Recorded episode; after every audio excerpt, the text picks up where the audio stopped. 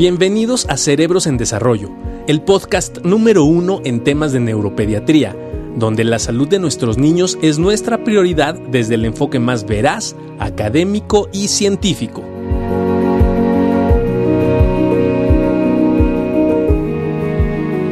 Hola, hola a todos, muy buen día, ¿cómo están? Es un placer poder estar con ustedes hoy en un tema tan interesante este, nos habían estado pidiendo mucho este tema, entonces la verdad es que es, para nosotros de mucho interés el poder eh, platicar con ustedes sobre, sobre discapacidad intelectual. La discapacidad este, intelectual es una eh, condición, es un diagnóstico que nosotros frecuentemente en la consulta de neuropediatría eh, tenemos que, que estar supervisando, que estar siguiendo, que estar diagnosticando y que evidentemente nos interesa muchísimo el hecho de que conozcan este tipo de, términos.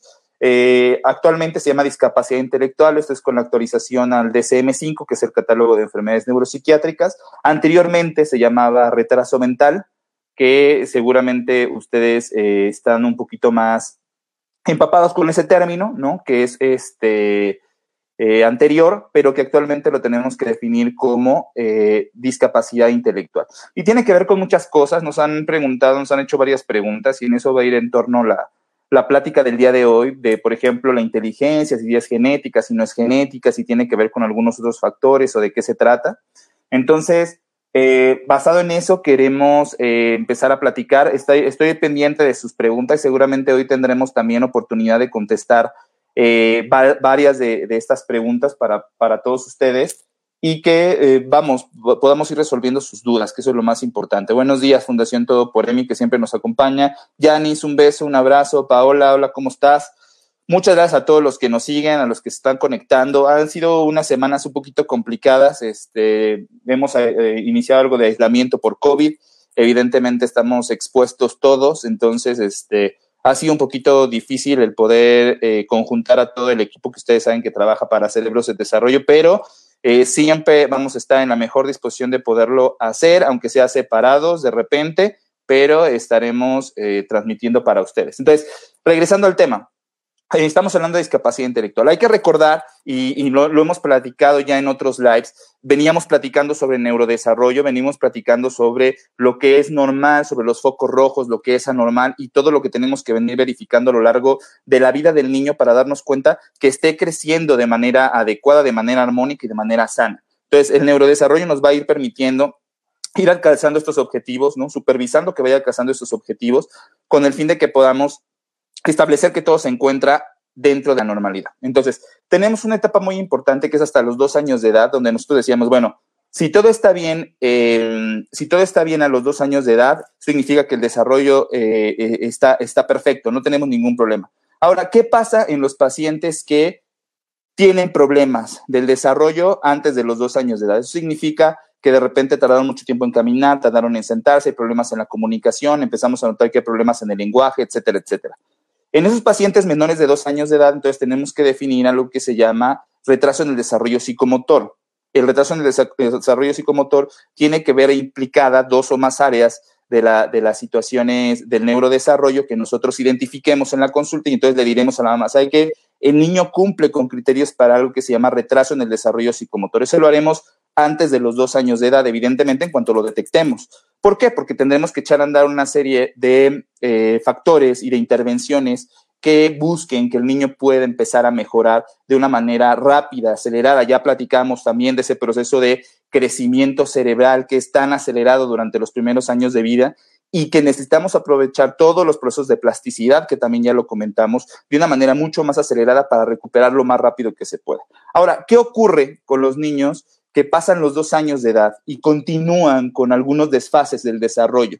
Esa es la parte muy, es una parte muy importante, porque entonces tendríamos que entrar en un concepto que se llama retraso global del desarrollo. El retraso global del desarrollo, ahorita lo vamos a ver en una lámina, este, va a implicar que sigo teniendo un desfase, es decir, no me he recuperado a pesar de que pasaron esos dos años de edad, eh, no he recuperado ciertas áreas. Sin embargo, la palabra global, global para nosotros en neurología es muy importante, porque esa palabra global nos empieza a dar a entender que existen problemas de comunicación en el niño. Y puede, ver, eh, puede existir algún fenómeno de lenguaje o alguna situación en cuanto a la comunicación que de alguna manera está ocasionando que el niño se mantenga con este desfase. Se llama retraso global del desarrollo. Y que evidentemente puede ser que después de los dos años el niño siga sin caminar bien o siga sin caminar solo, o, eh, siga dependiendo demasiado de los papás, etcétera, etcétera. Sin embargo, los problemas de comunicación es lo que se hace mucho más evidente. Entonces, de los dos a los cinco años más o menos lo llamaremos retraso global del desarrollo. Sin embargo, después de los cinco años, nosotros estamos obligados a poder definir algo que se llama discapacidad intelectual. Es decir, hacer una serie de pruebas que se pueden hacer y que ahora el diagnóstico también, como todo lo que hemos platicado, es clínico, es de su neurólogo, es de quien ha seguido al niño a lo largo de la vida idealmente, porque se va dando cuenta del desfase y de lo difícil que ha sido el poder recuperarlo a través de rehabilitación.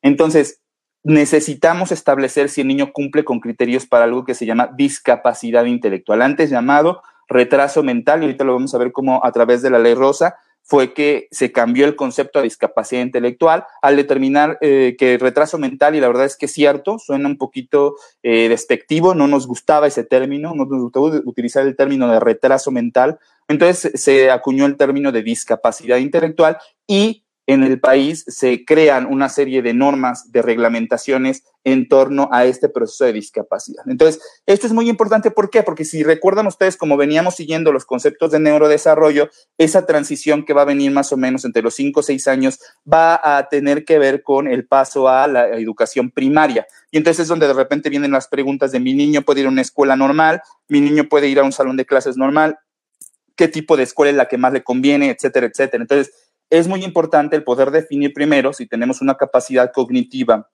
o de inteligencia totalmente normal, a la cual, bueno, pues el niño puede ir a una escuela de educación regular o tenemos algún problema relacionado con la discapacidad intelectual. Y es que la, inteligencia de repente, fíjense que, que, que, se presta muchas situaciones en cuanto a que nos confunde el término, ¿no? Nos confunde el término de inteligencia y más cuando lo, lo, aplicamos de manera cotidiana. Sin embargo, bueno, la inteligencia depende de muchos factores. Evidentemente, el genético es uno de ellos. Este, sin embargo, también depende de muchos factores ambientales. Es decir, yo puedo nacer con una capacidad cognitiva muy, muy elevada. Sin embargo, eh, si esa capacidad no es explotada, no descubren en mí esa posibilidad que tengo de tener un desarrollo normal a una capacidad cognitiva normal, es altamente probable que, este, pues que no logre, que no logre expresar lo que realmente puedo expresar en cuanto a la parte cognitiva. Entonces, ahí es cuando nos enfrentamos a algunas circunstancias. Ahorita vamos a leer sus, sus comentarios con todo gusto que nos están haciendo, este, para, para ir resolviendo sobre todo las dudas que vayan teniendo. Quiero compartirles esto. Eh, es un poquito la definición de inteligencia. Quiero que se entienda que la inteligencia es la capacidad de resolver problemas, eso significa que es la capacidad que tengo yo para encontrarle perfectamente una solución a los problemas que voy enfrentando. Y no necesariamente hablamos de problemas matemáticos ni nada de eso, sino a los problemas que me voy enfrentando a la vida cotidiana. Entonces, tengo que tener flexibilidad cognitiva, que también son términos que ya hemos utilizado anteriormente, con el fin de poder establecer soluciones para estos problemas. Eso es lo que vamos a entender con inteligencia. Hay una teoría de inteligencias múltiples, como ustedes seguramente lo han escuchado, donde te dicen, bueno, hay diferentes tipos de inteligencia y siempre lo hemos eh, tocado acá en, en, las cápsulas que hacemos nosotros. Entonces, dependiendo del tipo de inteligencia, yo puedo explotar diferentes áreas en mi niño. Eso es muy importante. Y creo que es algo que como papás tenemos la obligación de ir conociendo poco a poco junto con nuestros médicos conforme el niño vaya creciendo. Y es que yo puedo tener muy buena eh, capacidad cognitiva en la estructuración matemática, por ejemplo, en la velocidad de procesamiento, en la capacidad verbal, etcétera, etcétera, pero a lo mejor mi capacidad o mi inteligencia emocional, ¿no? Como es ahora lo, lo que se define una inteligencia interpersonal, intrapersonal, artística, musical, no está del todo desarrollada. O pasa lo contrario, esas inteligencias sí están desarrolladas, sin embargo, cuando voy a la, a la habilidad lógico-matemática no está tan desarrollada. Entonces, eso es lo que habla la teoría de inteligencias múltiples. Son diferentes vertientes, ¿no? De las áreas cognitivas que se podrían valorar independientemente de lo que se considere en, las estructuras de los análisis para cociente intelectual. ¿Qué es eso? Ustedes han escuchado seguramente que se mandan a hacer algunas pruebas para conocer el cociente eh, intelectual y que de alguna manera este, nos permite decir, bueno, tiene tanto, tanto este, tal es el número de su cociente intelectual. Hablamos, por ejemplo, de personas superdotadas o muy brillantes, como se menciona, ¿no? Cuando tienen eh, cocientes intelectuales superiores, lo han escuchado ustedes en la historia del mundo, ¿no? Cocientes intelectuales en 140, 130, etcétera, que tienen una capacidad cognitiva importante. Pero también existe el lado contrario, ¿no? Capacidades cognitivas muy disminuidas por debajo de 70 en este puntaje, etcétera. ¿Cómo logramos llegar a ese puntaje con apoyo de neuropsicología y algunas herramientas que se establecen? Por ahí hay algunas herramientas como el WISC, que algunos de ustedes han escuchado y que es probablemente lo que más frecuente se, eh, utiliza en pacientes por arriba de 5 años de edad y que nos terminan dando una puntuación. Esa puntuación es importante para nosotros porque entonces nos deja establecer y, y dar una concordancia clínica entre el cociente intelectual y las capacidades que vamos observando en cada uno de los niños. Eso seguramente nos ayudará a resolver su pregunta de a dónde puedo llevar al niño, qué tipo de educación puede, puede recibir, puede ir a una escuela normal o no puede ir a una escuela normal, etcétera, etcétera. Pero entonces sí echamos mano de este apoyo neuropsicológico para poder también nosotros soportar los hallazgos clínicos que vamos observando y no errar en la situación, sobre todo de establecer si sospechamos de una discapacidad intelectual, si esta es leve, si es moderada, si es grave o se encuentra profunda, ¿no? Como se define en el DSM-5. Ahora, quiero que vean ahí cómo dice que la inteligencia tiene un origen biológico genético, evidentemente lo tiene, heredamos inteligencia de nuestros padres, por ahí hay muchos estudios que dicen que parte de la inteligencia, gran parte de la inteligencia viene de un origen mitocondrial. Las mitocondrias se pasan de la mamá al niño, de la mamá, hablo del femenino, y entonces dicen que gran parte de la inteligencia puede venir heredada de la madre. Sin embargo, es un común, ¿no? Es una mezcla de factores genéticos que hacen que se defina la capacidad cognitiva en cada uno de los niños, pero evidentemente esto tiene una condición genética. Esto resuelve parte de las dudas que nos eh, preguntaban en las sesiones anteriores. Ahora, sin embargo, lo que comentábamos es, yo puedo nacer, ¿no? con una capacidad cognitiva normal. No hablemos de situaciones brillantes de ninguna otra situación, o sea, una capacidad cognitiva normal. Sin embargo, si los factores ambientales, nutricionales, basados también en la experiencia recabada y las habilidades no están al todo disponibles para mí, es probable que a pesar de que, que yo tenga una capacidad cognitiva importante, no logre desarrollarla y no logre expresarla a los niveles que yo estoy buscando. Entonces, eso es muy importante porque entonces hablamos y partimos de un factor genético, pero que si no se encuentran los factores ambientales disponibles y adecuados, es altamente probable que yo no logre dar esos pasos y esos avances que estoy buscando a pesar de tener una capacidad cognitiva normal, recordando que la capacidad en inteligencia es la capacidad para resolver problemas. Entonces, eso es, eso es muy importante. Déjenme aquí darle avanzar.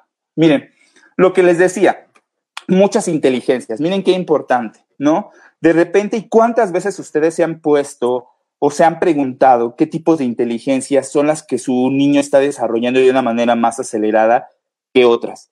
Es raro, ¿no? De repente nosotros cuando hablamos de inteligencia automáticamente lo reflejamos o pensamos en las calificaciones y cómo va el niño en la escuela. Eso es algo clásico, cotidiano, es muy común, sin embargo, cuando llegan con nosotros a la, valoración de neurología, es importante que nosotros hablemos con los papás respecto a la posibilidad de que existan otro tipo de inteligencias que a lo mejor no han sido valoradas en el niño. Entonces, de alguna forma es importante, como lo vuelvo a repetir, el conocer a cada uno de nuestros chiquitos para saber si van desarrollando alguna de estas inteligencias que ustedes observan. ¿Por qué? Porque de repente cuando eh, damos una noticia de que un cociente intelectual está muy bajo y cumple criterios para discapacidad intelectual, es, impactante, es difícil, y de pronto las mamás dicen, bueno, se me cerró el mundo. Creo que a final de cuentas eh, es importante el hecho de conocer que existen diferentes posibilidades de inteligencias, ya lo dijimos, inteligencias múltiples, ahí están, esto me gusta mucho, es, una, es un, slide desarrollado por el doctor Howard Garner, eh, que ha estudiado muchísimo esta parte de inteligencias múltiples. Y vean, por ejemplo, tenemos la inteligencia musical, ¿no? Donde se necesitan de música, de conciertos, de escuchar cosas, instrumentos musicales, empieza a desarrollar esta, esta, esta inteligencia de manera afortunada. Sin embargo, volvemos a lo mismo.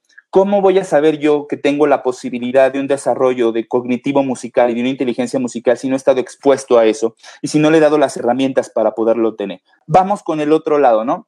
Al ladito de azul pueden ver la inteligencia lógico-matemática, donde evidentemente pues son todo la, mm, asociación que tenemos y la, eh, la predilección que hay sobre los experimentos, los cuestionamientos, las figuras, los rompecabezas, los cálculos, etcétera. De repente notan que está muy interesado por la ciencia, por manipular, por materiales, por construir, por los planetarios, eh, por los museos, etcétera, etcétera.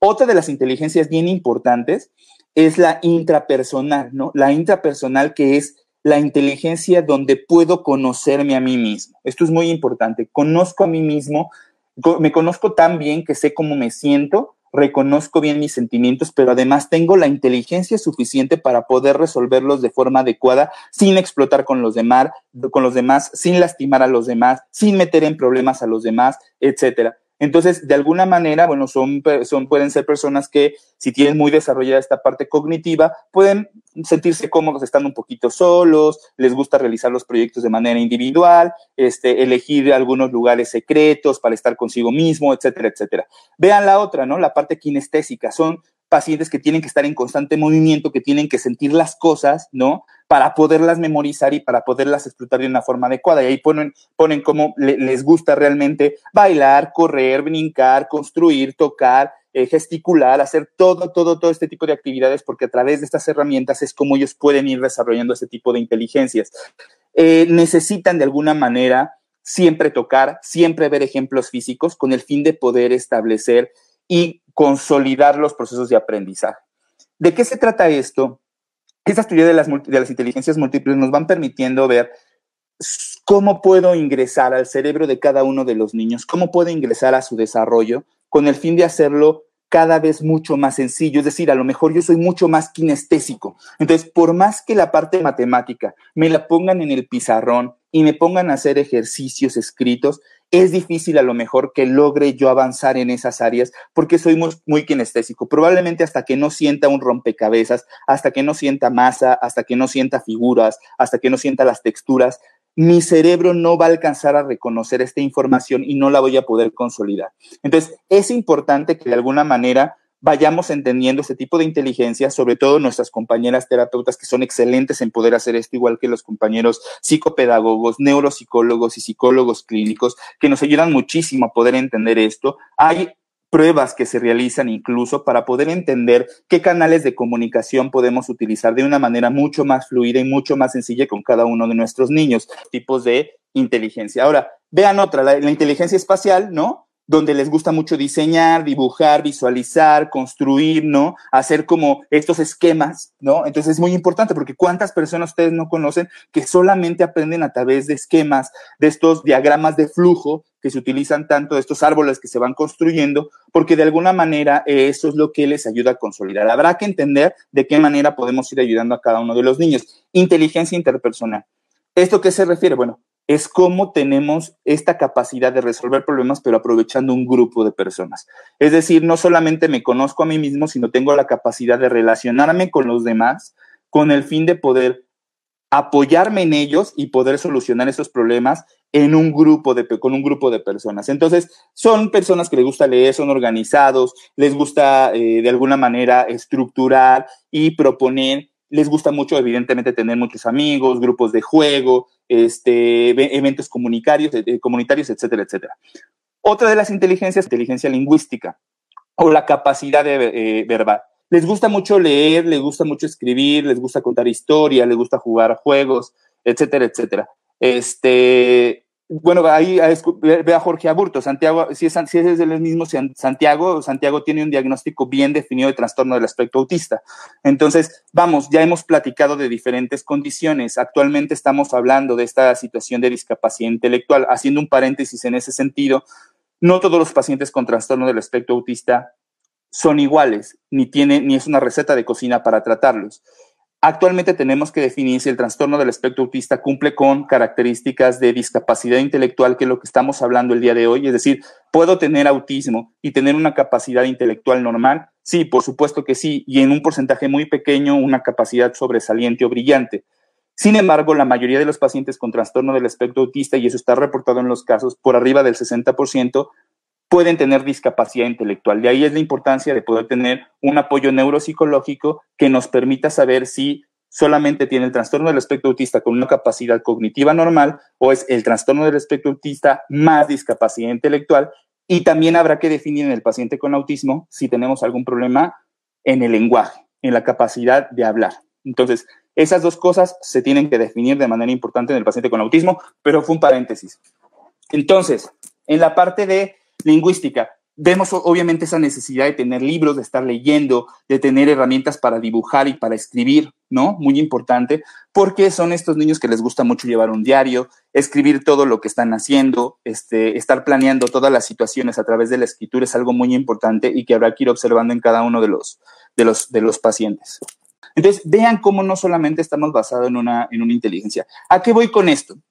Esto es muy importante porque al final de cuentas, aquí está el diagnóstico en la definición de discapacidad intelectual. Entonces, es un trastorno que comienza durante el periodo del desarrollo y que incluye limitaciones del funcionamiento intelectual como también del comportamiento adaptativo en diferentes dominios, el conceptual, el social y el práctico. Entonces, partiendo de eso, estos pacientes van a tener dificultad para la resolución de problemas, como lo comentábamos, y no necesariamente hablamos de las situaciones matemáticas, volvemos a lo mismo. Estamos hablando de situaciones cotidianas de la vida donde los pacientes con discapacidad intelectual van a requerir de cierto apoyo por parte de sus cuidadores para poder dar solución a estos problemas de la vida diaria.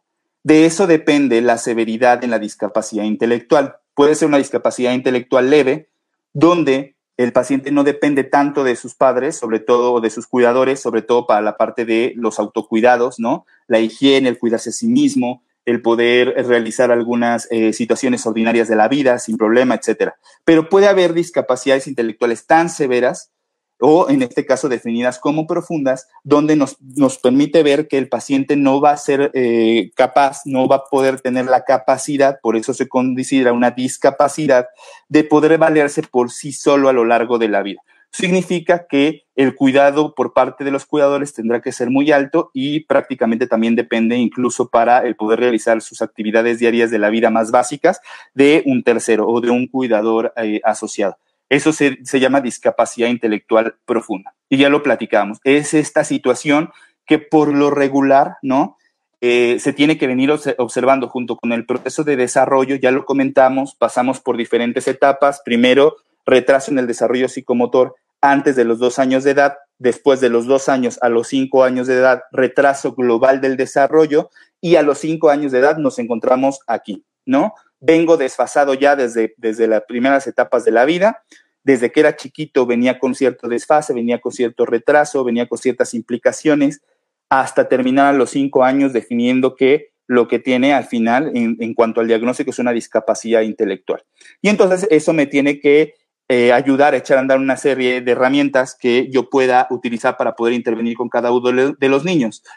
Gran parte de esas herramientas, como yo se los explicaba anteriormente, será ver la capacidad cognitiva no solamente en lo que nos está reportando neuropsicología, que será un cociente intelectual, una calificación, un número que nos va a ayudar mucho con la parte clínica. Entenderemos entonces qué áreas sí pueden ser explotadas en cada uno de los niños. Yo lo que les invito y lo que hemos observado es que cada uno de los niños tiene áreas que pueden ser explotadas aunque ya tengan el diagnóstico de discapacidad intelectual y que evidentemente eso va a condicionar que probablemente estén recibiendo una educación especial, eh, ustedes como mamás y como papás pueden acercarse, pueden, ustedes mejor que nadie conocen a los niños con el fin de poder definir para qué son mejores, qué es lo que pueden hacer mejor, con el fin de poderles facilitar eso. Yo les decía, si a final de cuentas ambientalmente no ponemos, ¿no? a disposición del niño estas posibilidades, es difícil que podamos entender si tiene una capacidad cognitiva la cual puede ser explotable y que no llegamos a hacerlo.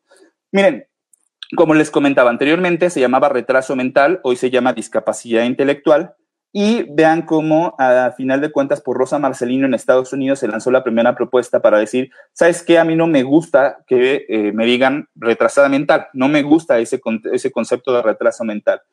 En 2010 llega al Senado de Estados Unidos, para eh, el mismo 2010 eh, prácticamente se hace la ley de Rosa, donde este, se define por el presidente Barack Obama en ese momento que se modificará el término retraso mental a discapacidad intelectual. Y así es como prácticamente el día de hoy lo conocemos y tenemos que definirlo. Entonces, el hecho de mencionar retraso mental ya no tendría que existir, tendríamos que referirnos a cualquier paciente que curse con estas características como discapacidad intelectual. Así es como se lleva al final de cuentas a la Ley General para la Inclusión de Personas con Discapacidad, a, través del sexenio de Felipe Calderón, donde, bueno, pues ya se viene glosario sobre términos de discapacidad, entendemos y abrimos mucho más los conceptos de discapacidad y actualmente los profesionales de, en la salud que se van formando entienden mucho mejor que antes los procesos de discapacidad y no solamente ellos, sino la sociedad en general, las escuelas y todas las áreas donde los niños se van desenvolviendo tienen que entender mejor los términos sobre discapacidad. Es decir, la discapacidad a veces, y, como lo ven ahí, ¿no? En, la, en la imagen, era limitada solamente a las personas que tenían alguna discapacidad física. Actualmente hay discapacidades cognitivas, como la que estamos observando, que es la discapacidad intelectual, y que evidentemente se cataloga como discapacidad y tendrá que recibir los apoyos igual que el resto de las personas con cualquier otra discapacidad de tipo físico. Ahí es donde, donde entramos. Y miren, existen, este, así es como se puede diagnosticar actualmente o como se debe de definir discapacidad intelectual trastorno del, desarrollo neurológico o trastorno del desarrollo intelectual para el CIE este, 11. Ese es un poquito, fíjense, repasando lo que platicábamos del retraso en el desarrollo psicomotor, niños que no ganaban habilidades de manera normal, menores de dos años de edad, con alteración en, algún, en dos o más de estas áreas. Fíjense, falta de ganancia de habilidades en el área motriz, falta de ganancia de habilidades en el lenguaje y falta de ganancia de habilidades mentales. Fíjense cómo lo venimos arrastrando desde pequeños. Esto es algo tan importante porque a final de cuentas, muchos de los papás cuando platicamos con ellos en la consulta dicen, bueno, doctor, y es que si lo hubieran diagnosticado a tiempo, es que si hubiéramos empezado a implementar estrategias desde antes y pudiéramos, eh, hubiéramos hecho, hubiéramos hecho, la verdad es que Así de importante es el poder llegar con este tipo de temas a los papás y a nuestros compañeros, colegas médicos de primer contacto, que de alguna manera nos apoyan muchísimo en poder determinar que el desarrollo de cada uno de los niños sea el adecuado. Y si no es así, el poderlo referir de una manera mucho más este, eh, específica con algún especialista que pudiera permitir el avance en las áreas que sean necesarias para cada uno de los niños. Em, con esto también quiero decir que, bueno, muchos de los pacientes también, a pesar de ser diagnosticados de forma oportuna con retraso en el desarrollo psicomotor, por situaciones inherentes a la neurobiología que están presentando, por lesiones cerebrales, por condiciones como epilepsia, etcétera, etcétera, van a tener dificultades en el desarrollo, ¿no? Pero esto es una situación inherente a lo que están eh, presentando y que de alguna manera, este, puede desarrollarse al final, ¿no? Una discapacidad intelectual, probablemente secundaria, ¿no? Y secundario a toda esta alteración que ha venido desarrollando a lo largo de la vida alguna patología de tipo neurológico. Ahorita contestamos, Pau, ahorita contestamos Angie y Ruth, gracias. Este, entonces, vean cómo es tan precoz el podernos dar cuenta que algo anda mal como antes de los dos años de edad. Y yo los invito antes incluso, y ya hablo de que nos damos cuenta en los primeros meses de vida. Por eso platicábamos, hicimos esta serie de neurodesarrollo para ustedes, para ir conociendo lo que mi niño tiene que ir cumpliendo de, de manera normal o de, dentro de las características normales. Y si eso no es así, entonces prendemos banderas rojas para que un especialista nos pueda apoyar mucho más. Luego vean esta área de retraso global del desarrollo, lo volvemos a repetir, retraso global del desarrollo, y como pueden observar ahí, la palabra global, como viene ahí, significa que ya estoy teniendo problemas de lenguaje, ¿no? Y problemas de comunicación. Es decir, ya me estoy dando cuenta que después de los dos años tengo un problema en comunicación, que puede ser lenguaje o, cualquier otro tipo de comunicación que puede ser, este, refleja de algún problema que estoy este, teniendo con el niño y vean cómo se refiere a un retraso significativo en dos o más de los siguientes. Y aquí estamos hablando en niños menores de cinco años la parte motora gruesa que ya observamos, la parte motora fina que también ya platicamos, la situación del lenguaje que ya platicamos, la parte de la cognición que ya platicamos y que estamos platicando, y la parte psicosocial. Si yo tengo un retraso significativo en dos o más de las siguientes áreas, de las, de las áreas que platicamos, eso significa que el niño está cursando con un retraso global del desarrollo. Por lo tanto, bueno, ahí ya las banderas, ya vamos a andar banderas, sirenas, todo lo que quieran del color rojo y en el más llamativo que exista, porque algo está pasando con ese niño que viene arrastrando desde pequeño y que ha condicionado que actualmente continúe con ese retraso global del desarrollo. Entonces, a los cinco años, tenemos que echar a andar todas las herramientas que tenemos disponibles para poder definir al final si este chaparrito o esta chaparrita cumple con criterios para una discapacidad intelectual entonces. Y como cambio de, de, de, de las diferentes catálogos que teníamos, que era el DCM4, ahora el DCM5, este, vean cómo el DSM-5 lo define como el déficit en el funcionamiento intelectual, ya lo platicamos, razonamiento, solución de problemas, planificación, pensamiento abstracto, toma de decisiones y aprendizaje, confirmado por test de inteligencia estandarizados aplicados individualmente. Esos son los test que nos ayudan a aplicar las compañeras neuropsicólogas en la mayor parte de los casos, quienes no solamente están capacitadas, sino que están certificadas para poder realizar este tipo de eh, de, herramientas, de poder aplicar ese tipo de herramientas que nos van a dar una calificación en el cociente intelectual, que como yo les decía, bueno, casi siempre se pone como ejemplo las personas que son brillantes, ¿no? que tienen cocientes intelectuales muy altos y que hicieron muchas cosas, este, algunas buenas, otras malas por la, en la historia del universo, sin embargo, también existe el, otro lado y ahorita estamos en el otro lado, en esos pacientes que pueden tener un cociente intelectual eh, bajo, en este caso, como lo podían ver en el DSM-4, que era lo que anteriormente utilizábamos, este, de 70 o menos, ¿no? En ese cociente intelectual se podría condicionar como una discapacidad intelectual. Luego vean también la otra parte, los déficits en el funcionamiento adaptativo que resultan en la no consecución de los estándares sociales y culturales para la independencia personal y la responsabilidad social. Eso significa que que a final de cuentas lo que buscamos con cada uno de los individuos es que esta capacidad cognitiva y adaptativa los lleve a respetar reglas, respetar órdenes sociales, respetar a las autoridades, etcétera, etcétera. Sin embargo, si existe este condicionante de una discapacidad intelectual, a veces es complicado que estas personas con discapacidad intelectual puedan entender que son parte de una sociedad, que tienen leyes de convivencia y que tienen que ser respetadas. Hablemos, por ejemplo, del uso de cubrebocas ahora o de las caretas, etcétera. Tenemos problemas tanto pacientes con discapacidad, discapacidad intelectual en los cuales hay que hacerlos entender de la necesidad de cubrebocas a través de algunos de los medios que ya vimos, la parte de poner ejemplos, poner dibujos, diagramas, poner videos, poner cualquier otra situación que el, paciente pueda entender, pueda comprender y nosotros nos demos a explicar más bien la necesidad de utilizar estas herramientas. Nos pasa con los pacientes también con autismo, cuando tienen estos fenómenos sensoriales, donde no pueden, no pueden tocarse la cara o la cabeza, y cuesta mucho trabajo que se dejen la gorrita o la careta, los cubrebocas, etcétera. Entonces, son retos importantes que nos tenemos que ir poniendo día con día. Entonces, si se dan cuenta, el, eh, eh, sin, el, sin, sin, apoyo, ¿no? Estaría muy limitado el funcionamiento en muchas actividades de la vida diaria, como sería la comunicación, la participación social, la vida independiente a través de múltiples entornos, como la casa, la escuela, el trabajo, la comunidad, etcétera. Es decir, los pacientes con discapacidad intelectual en menor o en mayor medida van a requerir del apoyo de sus cuidadores a lo largo de la vida para poder ir realizando estas actividades sociales, culturales, la parte de la escuela, la vida independiente, etcétera, etcétera. Obviamente eso depende de la gravedad en cuanto a la discapacidad que esté presentando cada uno de los niños. si se dan cuenta, y lo que quiero dar a entender a final de cuentas es el poder establecer cómo llegamos al punto final, no cómo llegamos a esta situación de un, un chaparrito, ¿no? Que venía con los procesos de retraso en el desarrollo psicomotor, después retraso global del desarrollo y al último diagnóstico que sería discapacidad intelectual. Y es que de repente muchas personas dicen, bueno, ¿y cuál es el diagnóstico? Pues es que el diagnóstico es discapacidad intelectual, por eso se los estoy poniendo aquí. En la parte de arriba pueden ver ustedes que dice DCM5, discapacidad intelectual, es decir, es un diagnóstico avalado, o sea, es un diagnóstico que evidentemente existe, no es algo que, ah, bueno, pues es que yo pensé que era algo inherente al proceso de desarrollo y se acabó que no había ningún problema.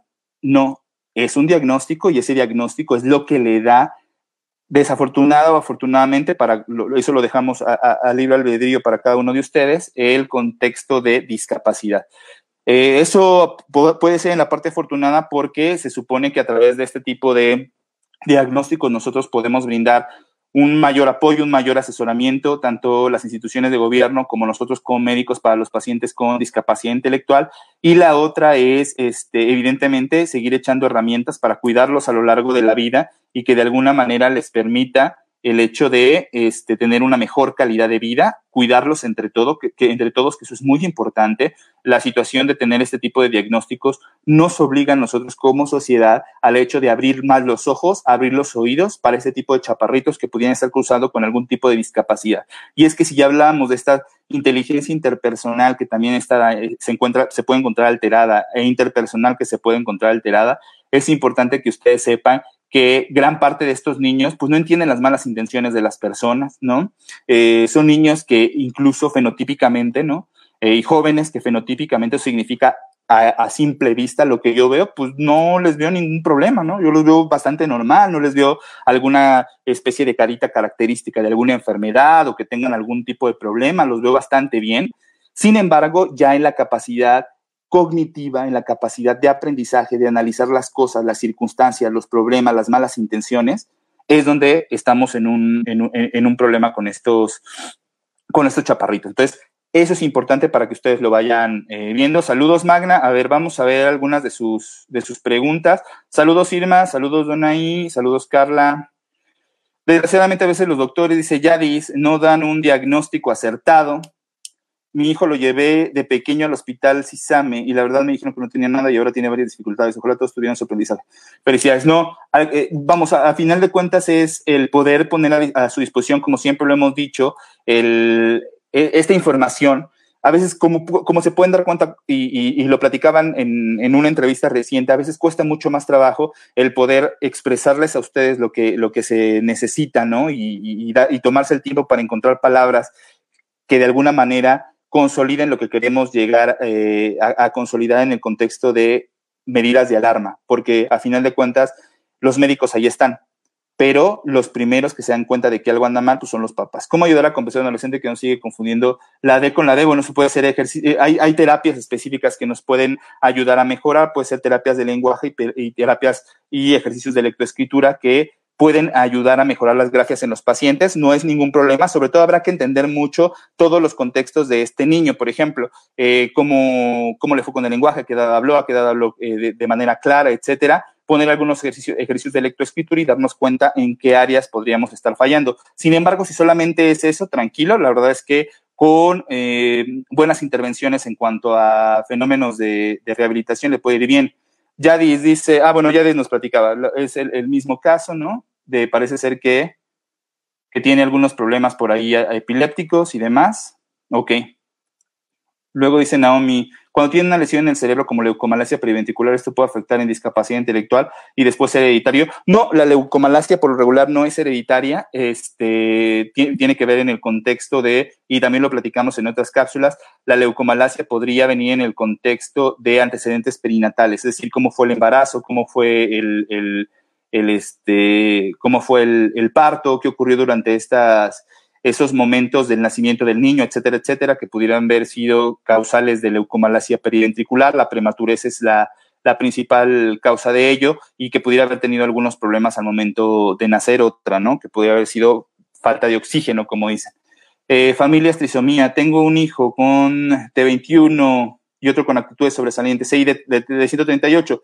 Eh, vamos, no habrá que entender mucho los contextos, por ejemplo, de la edad en la cual tuvo usted al niño con T21 y, este, y algunos otros factores eh, de riesgo que ustedes saben que se encuentran bien descritos para T21. Sin embargo, bueno, así, así de, de, de, vamos, hablábamos de los dos polos de la vida, ¿no? Y de las posibilidades que existen. Y usted está viviendo las dos. Qué interesante, ¿no? Porque eh, a final de cuentas, los pacientes con T21 son extraordinarios, son fantásticos. Y además, yo me admiro mucho más de los pacientes con T21 cada día porque cada día me enseñan mucho más, cada día hay nueva información, pero sobre todo me admiro de ellos cada día cómo van evolucionando, ¿no? Y van cambiando y la exigencia social, cómo los ha hecho también adaptarse y exigirse mucho más a ellos mismos. Entonces, este, usted está, está, está con esas dos vertientes. Sin embargo, bueno, la T21 es una condicionante genética, ¿no? Para la gente que nos está viendo, que es el síndrome de Down, y que de alguna manera inherente ya a la condición genética podríamos tener estas situaciones de discapacidad intelectual en la mayoría de los, de los casos, ¿sí?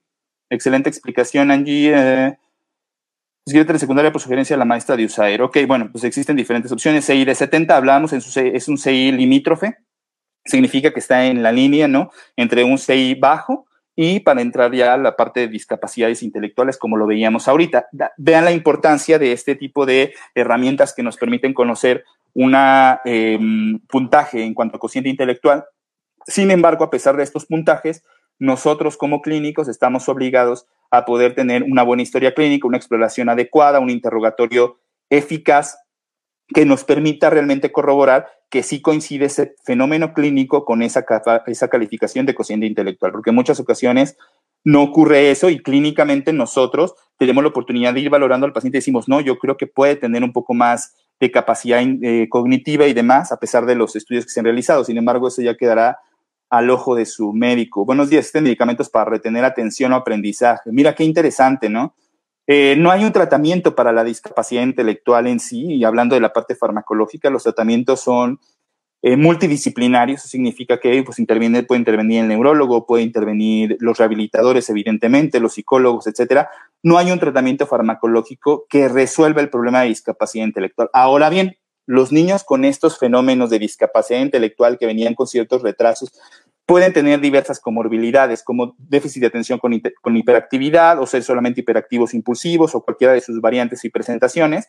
Y evidentemente en esos pacientes se puede utilizar este tipo de medicamentos, sobre todo si tú ya vienes arrastrando un fenómeno donde ya lo ves que es muy inatento y tiene algún problema de ese tipo, bueno, a lo mejor se puede beneficiar de algunos medicamentos que le ayuden a estar mucho más atento y que eso facilite su proceso de rehabilitación. ¿no? Que de repente, por eso es la comunicación tan importante que tenemos con las rehabilitadoras y con las psicólogas, donde sabes que viene a la terapia, pero ya lo tenemos diagnosticado con discapacidad intelectual o con autismo, con cualquier otro fenómeno de estos, pero es muy distraído, es muy disperso, necesito que le eches un ojito porque de plano se distrae muy constantemente y eso no nos permite avanzar en las terapias. Entonces podrías echar mano de alguno de esos medicamentos. Patti dice, mi niño tuvo encefalitis viral a los cuatro años, después de eso las secuelas son epilepsia y TDA. Sí, trastorno de la comunicación, ICEI, límite inferior, ¿qué tanto y hasta qué edad se puede recuperar la afectación intelectual? Se tiene que seguir recuperando, tienes que seguir trabajando, tienes que seguir echándole muchísimas ganas con la rehabilitación. Este, como comentábamos, esto ocurrió en el proceso de un cerebro en desarrollo. A los cuatro años de edad tuvo una encefalitis causada por virus. Esto es una inflamación del cerebro y que evidentemente junto con esa inflamación puede venir otras cosas como infartos cerebrales, este, epilepsia, como tú decías, y eso evidentemente altera el desarrollo normal de cualquier cerebro. Entonces, no importa, pues el CI y, todas las situaciones que ocurrieron, el TDA y la epilepsia, evidentemente son comorbilidades, ya lo platicábamos, secundarias a lo que le ocurrió a tu niño, pero el proceso de rehabilitación no lo puedes suspender. Al contrario, hay que, hay, que seguir, hay que seguir y sobre todo si lo ves mejorando. Y te invito a, que cheques lo que platicamos al inicio, ¿no? Ir conociendo las ventajas de tu niño, qué áreas pueden ser explotadas en tu niño y qué tipo de inteligencia podríamos utilizar para poder desarrollar mucho más rápido. Eh, no, no valdría la pena. Valdría la pena, dice, hacer una tomografía a un niño con síndrome de Down para saber cuál parte del cerebro está comprometida y a partir de ahí hacer una intervención terapéutica. No, la verdad es que no. La verdad es que son muy pocos los pacientes con trisomía 21 que tengo con resonancia magnética o con este, tomografía y solamente cuando existe eh, la posibilidad de que tengan alguna comorbilidad como epilepsia o como un hemiparese, que no muevan alguna parte del cuerpo, la muevan de manera eh, anormal, este, o algunas otras situaciones asociadas a, la trisomía, pero solo para ver qué área podría estar comprometida. No, porque a pesar de que hay muchos estudios y muchos protocolos de investigación, la mayoría de los pacientes con trisomía 21 eh, muestran una estructura cerebral bastante normal. Entonces, no tendría mucho sentido el poderlo hacer. Este, Doris Carrillo, salud, saludos Marta, saludos Marta Ocaña, una gran amiga de toda la vida. Ingrid Díaz, buen día, gracias por estos espacios, gracias a ti Ingrid por seguirnos.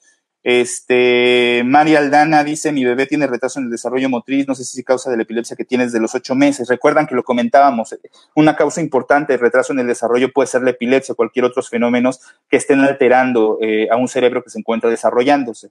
Este, ahora tiene dos años, tres meses y comienza a comunicarse, lo quiere responder, pero tiene deficiencia visual.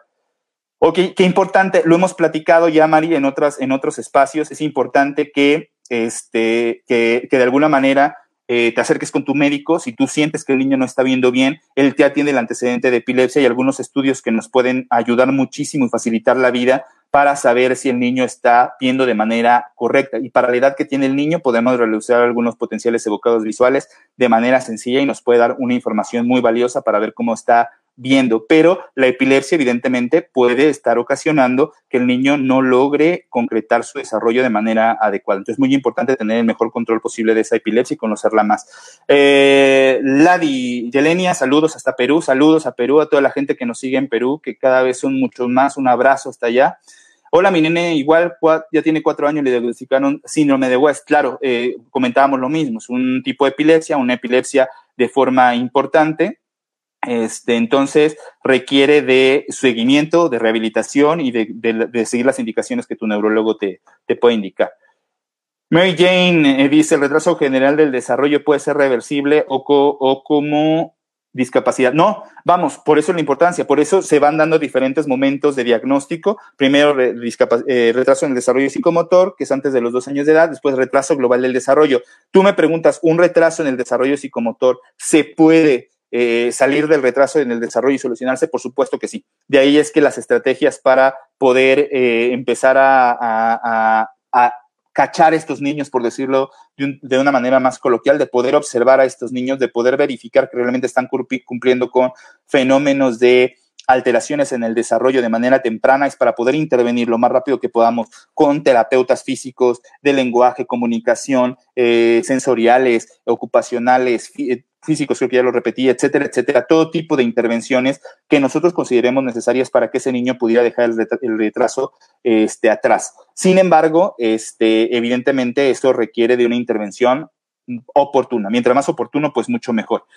Este, Angie García dice, de los muchos que tengo, mi hijo tiene trastorno generalizado del aprendizaje. Eso es discapacidad del e, e intelectual. Ok, habrá que ver eh, las áreas que se encuentran eh, alteradas, si es un trastorno específico en el aprendizaje, si son áreas de lectoescritura, si son áreas de comunicación, si son áreas eh, de cálculo matemático y resolución de problemas, ¿a qué te refieres con ese, en ese sentido? Y la otra es, este, ya tiene estudios de, de cociente intelectual, ya ha sido valorado por neuropsicología, ya vimos hoy la necesidad y la importancia de poder tener esas valoraciones. Este, mmm, a ver, Paola, ya no alcancé a leer, creo que este es un segundo mensaje. Cuando se ve la medicada a los 10 años, aún no escribe ni lee, depende totalmente de mí para algunas cosas. Casi siempre que vamos mejorando en algunas actividades, por ejemplo, en letras, escritura, el otro día se le olvidan. O si yo ya hoy logró bañarse, ah, logró levantarse los brazos, levanta la pierna, no sabe cuál. Ok, Pau, ¿qué te invito? Eh, este, quité la, quité la pregunta porque no, no, no logro verme, está muy amplia. Pau, es importante ver si este chaparro de 10 años, este, ¿qué está pasando con él? Eh, a pesar de que hablamos de esta disminución en la capacidad cognitiva que va a repercutir evidentemente en el aprendizaje, en la memorización y todo esto que decíamos, eh, habrá que establecer este proceso de rutinas, como tú lo, comentas ahí, que lo estás haciendo, que es estarlo bañando todos los días, irle explicando y demás, pero yo te invito a valorar eh, los fenómenos de atención con tu niño? ¿Te está poniendo atención realmente o crees que pudiera existir un fenómeno asociado de inatención y que de alguna manera eso podría ser tratable? Eh, te invito, Pau, a que lo observes, a que cheques eso y si de repente tú sientes que te está poniendo atención, pero no es así y como dices, se le olvidan tan rápido las cosas, entonces de alguna manera eh, habrá que ver si estamos llevando a cabo bien, bien y consolidando los procesos atencionales. Gracias, Ruth, por tus saludos. Alejandro, este, miren, qué, interesante y seguramente son gran parte de las, de, de las preguntas. ¿En qué beneficiaría llevar un niño con discapacidad intelectual profunda a la escuela? Vamos, habrá que conocer cada uno de los casos para encontrar un beneficio.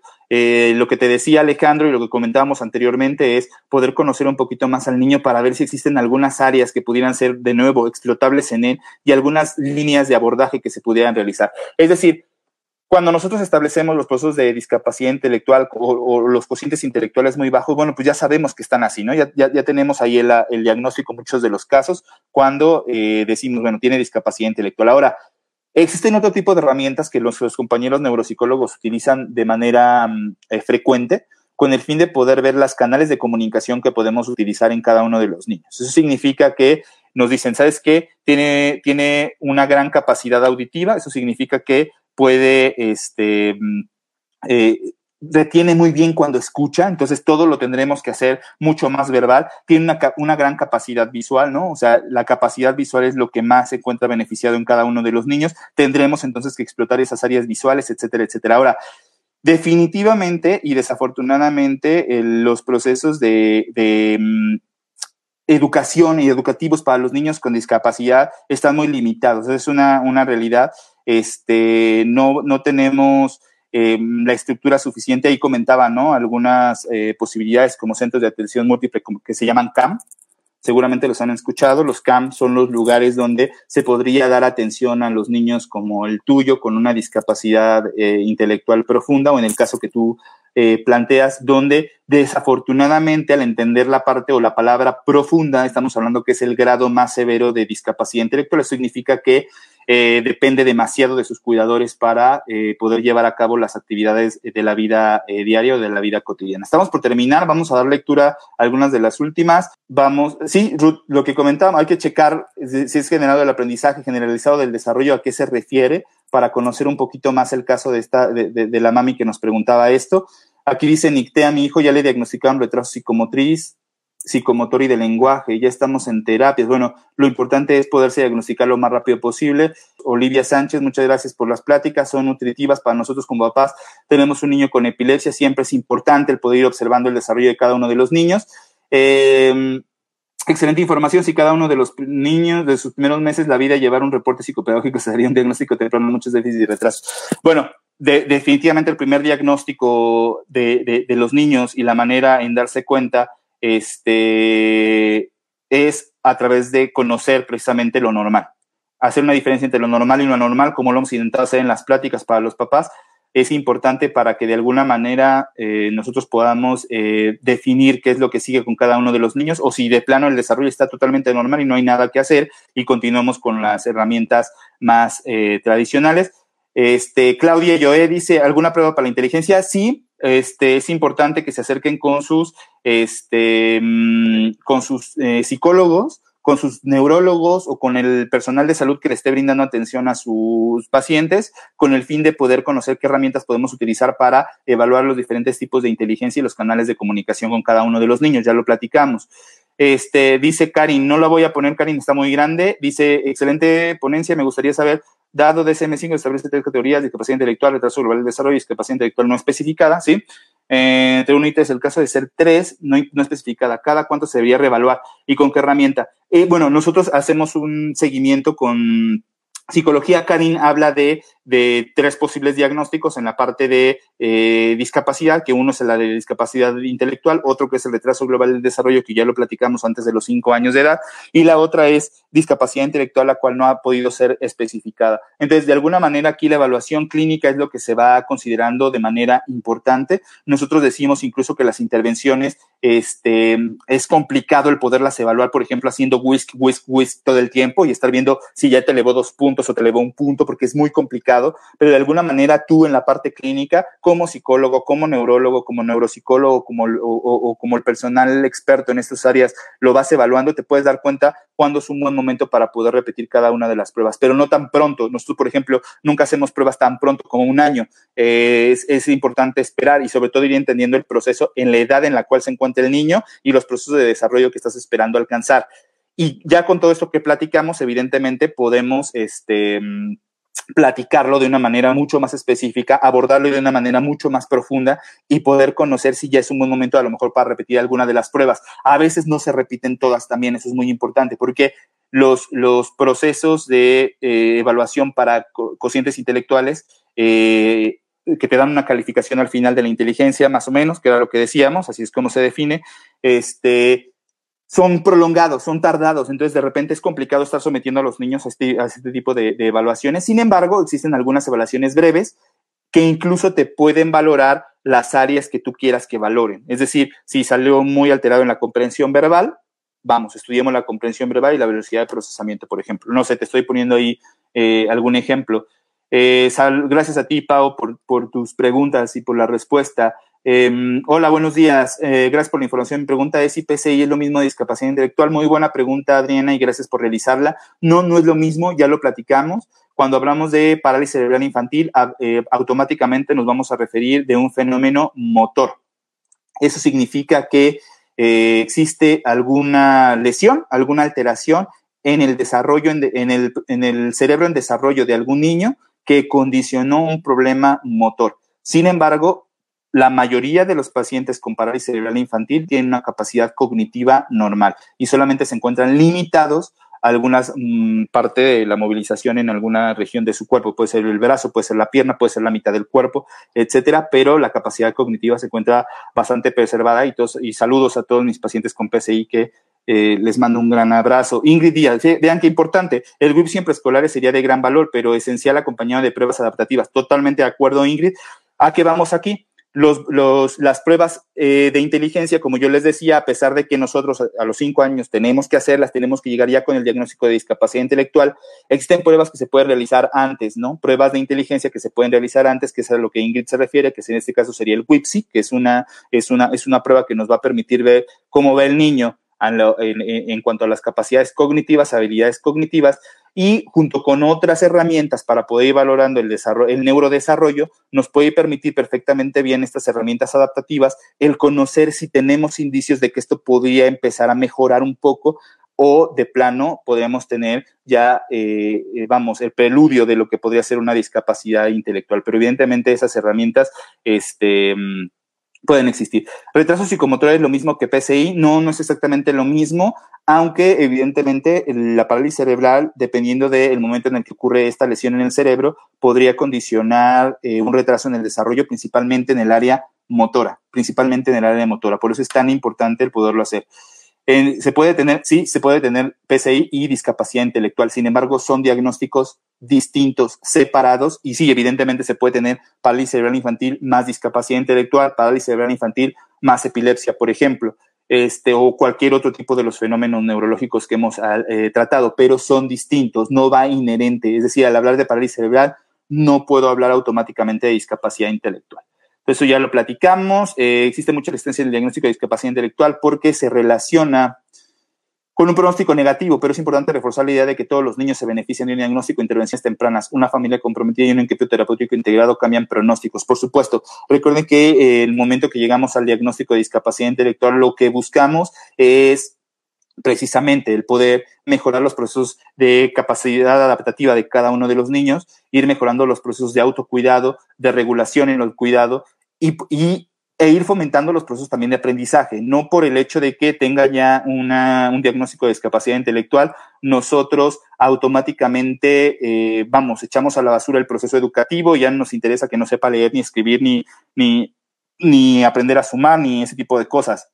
Es importante conocer a cada uno de los niños porque a través de este conocimiento que tenemos con cada uno de los niños, podríamos establecer entonces qué es lo que podríamos ofrecer en cuanto al proceso de su desarrollo. Entonces, cada evaluación, como siempre lo hemos dicho, cada evaluación tiene que ser de manera individual y cada discapacidad intelectual, como fue el tema que vimos hoy, tiene que ser manejada de manera individualizada. Eso significa que no hay una receta, lo volvemos a repetir, de cocina para cada discapacidad intelectual, ni tampoco, este, ¿cómo se llama? Eh, una misma terapia para todos los pacientes con discapacidad intelectual. Habrá que entender a cada uno, habrá que entender los procesos de lenguaje, de comunicación, de comprensión y toda esta, esta, esta, evaluación de múltiples habilidades con el fin de poder, este, eh, vamos, eh, darle un, un, apoyo a estos niños. Bueno, pues estamos llegando al final, por ahí una última, dice Isela Varela, me pidió una neuróloga una resonancia del cerebro de mi hijo. Él tiene T21, sería de algo, eh, me dijo que para dar el medicamento. Ok, bueno, yo creo que si el niño no tiene ninguna implicación motora y no hay antecedentes de epilepsia y no hay ninguna otra situación y solamente se, va, se, se pidió una resonancia para estudiar la situación del lenguaje, definitivamente no es necesario. Este, mm, bueno, pues muchas gracias a todos. No se pierdan, por favor, los podcasts por Spotify. Cada lunes sale un tema nuevo. Lo pueden escuchar en el carro, mientras cocinan, mientras eh, hacen cualquier otra situación. Muchas gracias a todos por su comunicación. Estamos en, en, contacto. Espero que haya sido eh, de, de, utilidad este tipo de, de, de información que hemos manejado el día de hoy. Nos vemos pronto, cuídense mucho, síganse protegiendo, sigan cuidando a los adultos mayores y a los niños pequeños, no bajen la guardia, seguimos todavía en semáforo naranja, pero los casos siguen presentándose, entonces vamos a cuidarnos entre todos, que de esa forma es como vamos a llegar a muy buen término y listo. Entonces, nos vemos pronto, cuídense mucho, gracias por seguirnos el día de hoy. Cuídense, cuídense, cuídense. Chao.